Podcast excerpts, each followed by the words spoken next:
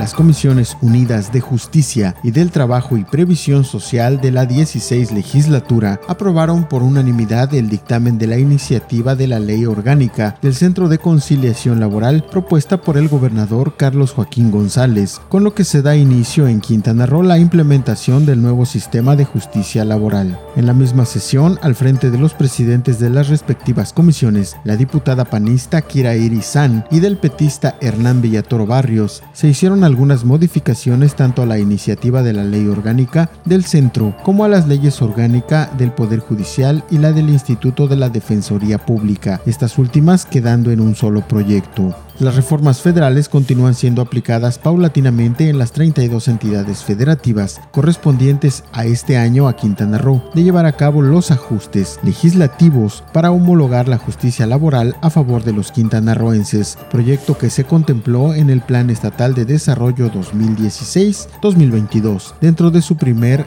programa denominado Empleo y Justicia.